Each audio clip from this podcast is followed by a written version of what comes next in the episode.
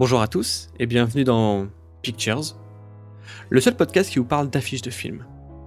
Moi c'est Fred, et chaque semaine j'essaye de vous parler des, affiches des films actuellement au cinéma, en essayant de les décrypter, de trouver qu'est-ce qu'ils racontent, qu'est-ce qu'ils veulent nous faire transmettre comme émotion, essayer de choper les jolies choses, et parfois les choses un peu moins jolies.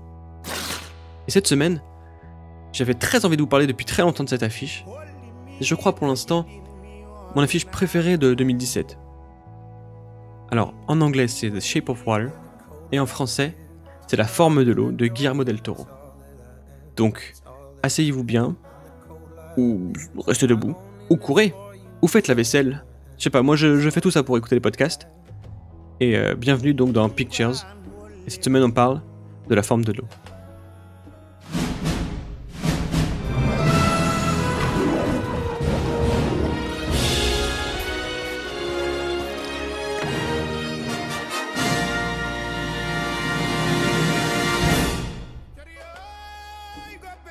La forme de l'eau donc de Guillermo del Toro. Donc pour ceux qui connaissent pas Guillermo del Toro, c'est le réalisateur notamment de Hellboy 1 et 2, mais aussi du Labyrinthe de Pan et plus récemment de Pacific Rim. Et euh, c'est un fan de posters, c'est un fan d'affiches de, films, et je trouve que pour euh, son dernier film, il a fait assez fort. Et euh, selon moi, l'une des plus belles donc affiches de films de cette année, pour l'instant. Et alors, je, fais quelque chose que je fais rarement, c'est que du coup, pour le podcast, j'ai dû regarder la bande-annonce. Ce que je fais rarement pour les films que j'ai vraiment envie d'aller voir parce que je préfère me faire emporter comme ça par l'histoire et ne pas avoir de d'a priori ou d'images que j'attends euh, du film. Donc voilà, j'ai regardé la, bande-annonce pour pouvoir vous la mettre, donc je vous en mets un petit bout histoire de, de comprendre un petit peu euh, l'histoire du film. Si je vous parlais d'elle, la princesse sans voix. Que vous dirais-je? Le film nous raconte donc l'histoire de Elisa, ou Eliza dans la bande-annonce française, une jeune femme euh, muette, femme de ménage dans un complexe euh, scientifique, on dirait. Elle est sourde? Muette, monsieur. Elle vous entend. Vous nettoyez ce labo, vous sortez. Et lors d'un de ces nettoyages, elle va tomber sur une créature, une créature marine, avec laquelle elle va euh, créer un lien, même si elle ne parle pas, elle, va pouvoir communiquer en fait avec cette créature. Il pourrait bien s'agir de l'atout le plus sensible à avoir jamais pénétré dans ce complexe. Cette chose vous semble peut-être humaine. Ça se tient sur deux jambes, pas vrai Mais le Seigneur nous a créés à son image. Vous ne pensez pas que le Seigneur ressemble à ça? Cette créature est intelligente, capable de langage, de capter des émotions. Et donc il va y avoir une sorte d'histoire d'amour entre ces deux êtres euh, qui sont un petit peu euh, reclus dans leur monde, chacun de leur côté. Quand il me regarde, il ignore en quoi je suis incomplète. Il me voit tel que je suis. Et donc ça, c'était pour ce qui était du, pitch du film. Mais regardons de plus près l'affiche. Et alors, je vais vous parler de deux versions de l'affiche. La version américaine de l'affiche et la version française de l'affiche. Les deux sont absolument sublimes. Et alors, donc avant de commencer, bien sûr, je vais vous décrire l'affiche. Et oui, ne perdons pas nos bonnes habitudes. On, on est dans l'eau, euh, une eau très bleue, très, euh, une eau de mer un petit peu, avec du rayon, un rayon de soleil sur cette eau. Et à l'intérieur, donc, euh, Eliza, donc le personnage féminin, qui enlace cette, euh, cette créature. On, distingue le visage de, par-dessus l'épaule de, la créature, avec des sortes d'algues marines comme ça en bas. Et donc cette eau est, est, pleine de bulles, comme, comme s'il y avait un, beaucoup de mouvement en fait à l'intérieur de cette eau, beaucoup de vie en fait. Après, on a le, en gros au-dessus 13 nominations aux Oscars, dont celle du meilleur film, meilleur réalisateur pour Guillermo del Toro, meilleure actrice pour euh, Sally Hawkins, qui joue donc euh, Eliza, et un prix au Lion d'Or, pardon, excusez-moi, je regarde en même temps. Ensuite, les, les 4 étoiles du Figaro avec marqué un film sublime, les, les fameux commentaires, etc., qu'on peut voir euh, pas mal en ce moment. Et le titre en français, La forme de l'eau, avec la petite traduction en dessous, euh, le titre original, pardon, The Shape of Water. Et ensuite les crédits habituels avec un gros logo rouge France Inter en dessous qui, euh, qui est pas, est pas génialissime. Bref. Et avant de parler de l'affiche en elle-même et de, de ce qu'elle montre, etc., je voudrais parler d'un petit peu de l'affiche américaine que je mettrai euh, bien sûr sur Twitter et vous avez pu la voir aussi. L'affiche euh, elle-même, c'est une illustration de James Jean, qui est un illustrateur américain, ou anglais, je ne sais plus, qui a fait plusieurs autres affiches de films et qui est vraiment euh, très talentueux. Vous pouvez le retrouver sur Twitter d'ailleurs. Donc l'affiche est dessinée. D'ailleurs, la bande-annonce semble nous montrer aussi euh, des dessins, aussi ces dessins-là en fait que j'ai l'impression que c'est la femme qui le, et Eliza dans le film qui dessine et qui se dessine avec lui en fait avec cette créature qui dessine ses fantasmes amoureux avec cette créature là quoi. Et donc cette affiche représente reprend un petit peu cette idée là et euh, et donc l'utilise pour euh, pour présenter le film. Et je trouve que le dessin, le trait, la couleur sont, sont sublimes. Et alors, pour la version française, c'est le Cercle Noir qui s'occupe de, de la transformer, cette, cette affiche américaine, en, dans une version française, et donc décide d'avoir un, un aspect beaucoup plus réaliste. Et euh, donc, je, je pense que c'est du. Je sais pas si c'est de la photo ou du digi- digital painting, donc des- du dessin fait par ordinateur. En tout cas, c'est très réaliste, c'est très beau, c'est très bien fait. Il y a une superbe lumière, c'est magnifique. Et euh, alors, pourquoi ce choix de rendre plus réaliste euh, l'affiche? Alors, peut-être que c'est le marché français qui euh, pas forcément l'habitude d'avoir des dessins comme affiche de film, qui pourrait peut-être croire que c'est un film d'animation ou ou un dessin animé quoi.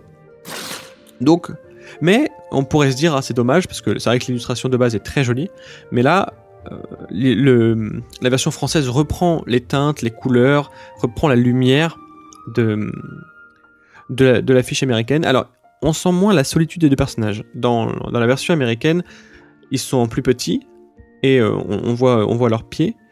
Et euh, donc, il y a, y a une plus grande impression de solitude de ces deux êtres qui est un tout petit peu perdue euh, dans l'affiche française, mais quand même, on a, on a cette connexion, on a ce, on a cette étreinte qui est, qui est très chaleureuse, que je trouve, que je trouve vraiment belle, quoi. On a, on a ce sentiment amoureux qui est là.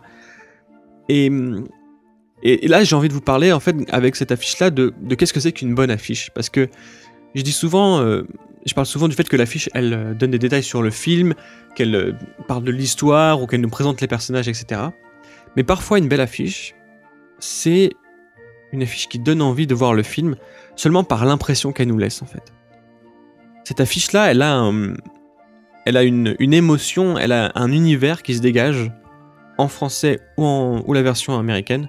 Il y a quelque chose qui se dégage de l'affiche et il n'y a pas besoin d'avoir trop d'informations. Vous voyez, il y a que deux personnages. Bon, c'est les personnages centraux de l'histoire. On sait pas trop, euh, on ne donne pas, euh, on ne dit pas trop sur les conflits qu'il pourrait y avoir au sein du film. Mais voilà, l'affiche est magnifique. On a envie de la voir euh, sur ses murs et on a envie de voir qu'est-ce qu'il y a derrière. Et, parfois, c'est juste ça qui suffit à une belle affiche. Je vais pas en dire plus parce que euh, voilà, l'affiche n'a pas trop d'éléments sur lesquels on peut, on peut parler, mais juste simplement voilà, vous dire qu'une affiche de film, c'est pas forcément une affiche qui, qui en dit beaucoup, ou en tout cas qui doit avoir un milliard d'informations. Une belle affiche, c'est aussi une affiche qui est simplement jolie et qui donne hein, le ton du film qu'on va, voir. Et alors du coup, j'en oublie complètement mon, mon ordre habituel de... J'ai tout simplement oublié de vous parler des films dont je vais pas parler cette semaine. Donc je voulais ne pas vous parler de l'affiche de Marie et la fleur de la sorcière de Hiromasa Yonebayashi. Et euh, je voulais vous en parler parce que voilà, c'est euh, on est dans l'affiche des films japonais. On est, c'est pour moi ça fait très studio Ghibli et euh, pour cause en fait le le, réalisateur hein, euh, Yonebayashi venait des studios Ghibli et qui les a quittés pour faire un petit peu son truc. Donc euh, donc on a on a cet univers de Mon voisin Totoro ou ou Le château dans le ciel. On a vraiment ce, même type de dessin et même dans l'affiche il y a quelque chose comme ça, il y a quelque chose de très fantastique. Donc la- l'affiche nous montre l'héroïne avec son balai de sorcière et son chat noir. Donc le style est simple, sans tellement d'originalité. euh, En fait, le risque pour l'affiche d'animation, c'est que il ne prenne, il comment dire, il euh, que, si les dessins de l'affiche ne correspondent pas aux dessins du film, les gens soient perdus en disant bah voilà, l'affiche elle est très belle, elle est très travaillée par exemple, et le dessin est un peu plus classique, un peu plus euh, simple. Les traits sont plus à plat que, que les beaux dégradés qu'avait une affiche. Donc voilà, il y a beaucoup ça dans les affiches de, de, de dessins animés, et c'est aussi ce que je reproche parfois aux films d'animation, qui ont des affiches très classiques et, même moins que classiques en fait, très, très bateau, où on voit les personnages comme ça. Et c'est un petit peu ce qu'on a là. Euh, on n'a pas grand chose sur l'histoire, et l'affiche euh, japonaise, je suis allé jeter un coup d'œil, n'est pas, n'est pas spécialement plus intéressante. Euh, on a cette petite fille toujours, en plus près cette fois-ci, avec les cheveux un petit peu détachés, avec un sourire un petit peu plus espiègle. Mais, euh, mais voilà, alors euh, il y a aussi cette fameuse euh, plante au premier plan. Derrière, on est, on est au-dessus des nuages. Voilà, bon, il y a un petit peu de fantastique, mais mais il y a pas, c'est pas, c'est pas la folie, c'est pas, c'est pas toute la magie que peut nous offrir un, film japonais. Et pourtant, ils sont capables de jolies choses, mais les autres films comme euh, Arrietty euh, et euh, je crois qu'il a fait Pogno sur la falaise restent comme ça dans cet univers. euh, juste, on présente, on montre euh, comme dans le film les personnages. Voilà, le personnage principal. Ensuite, je voulais parler donc de Moi, Tonia. C'est donc l'histoire de cette patineuse qui aurait monté un coup pour, pour un peu casser les jambes de son adversaire pour l'empêcher d'aller au JO. Et donc, avec Margot Robbie, Sebastian Stan et euh, Alison Janet, pardon, qui a reçu, je crois, un Oscar ou un Golden Globe pour euh, meilleur second rôle. Oui, bah c'est marqué sur l'affiche, je crois. Et euh, alors j'aime beaucoup l'affiche, j'aime beaucoup son. Elle fait très film indépendant, même s'il n'y a pas le fond jaune. Mais dans sa simplicité et son cadre assez droit, etc., c'est très joli. On la voit elle seule dans cette position un petit peu. elle est un petit peu en retrait, bras croisés, euh, les jambes un petit peu écartées, donc il y a de la provocation, il y a de la force, il y a du caractère dans ce personnage. C'est, et Margot Robbie, je trouve, l'interprète euh, le joue très bien. Il y a, euh, alors qu'elle est toute dans sa tenue de paillettes, avec ses, elle a toute sa tenue en fait de, patinage, et elle est, elle est dans cette petite tenue un petit peu légère, un petit peu belle et chatoyante, et pourtant elle est dans cette position un petit peu de d'affront en fait. Et donc il y a de l'audace et, euh, et on voit aussi euh, le, le titre qui est souligné au rouge à lèvres. Elle est très maquillée dans le comme toutes les patineuses en fait euh, de ces années-là. Et voilà. Et puis donc le, le texte est en rose, le, le titre est en rose, les commentaires euh, des, des différents journaux etc sont en rose aussi. Donc il y a ce côté très féminin et en même temps voilà cette- cette- ce contraste avec cette pose. Elle l'a sur sa chaise, elle est toute seule face au monde un petit peu et euh, elle est euh, elle tient un peu tête face à ce truc-là. Donc voilà. Je trouve que il y a pas grand-chose d'autre à dire sur cette affiche. Elle est, euh, elle est, encore une fois, je trouve que c'est une jolie affiche. C'est, elle est bien faite. On a, pas mal d'éléments. On a envie et, pas trop non plus pour avoir la curiosité d'aller voir plus loin et d'aller chercher euh, plus loin euh, ce qu'est ce film et de quoi parle ce film. Et c'est tout pour cet épisode de Picture. J'espère que ça vous a plu. J'espère que vous avez envie d'aller voir euh, les films dont je vous ai parlé, ou au moins d'aller regarder un petit peu les affiches. Je vous rappelle que si vous avez des petits avis, des petites bonnes notes à, nous, à me mettre, euh, je suis pas contre, euh, sur iTunes, notamment 5 étoiles ou 4 si vraiment vous le sentez moyen, avec un petit commentaire, ça fait vraiment plaisir toujours, donc n'hésitez pas à y aller. En plus, ça fait un petit peu monter le podcast, pour comme ça on est de plus en plus nombreux à, écouter et je fais découvrir un petit peu ce monde des affiches à, plein de gens. On se retrouve donc la semaine prochaine.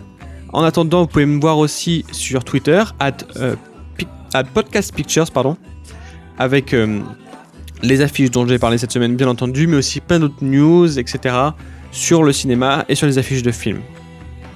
Donc, en attendant, portez-vous bien, et n'oubliez pas d'aller voir des films, ou au moins les affiches.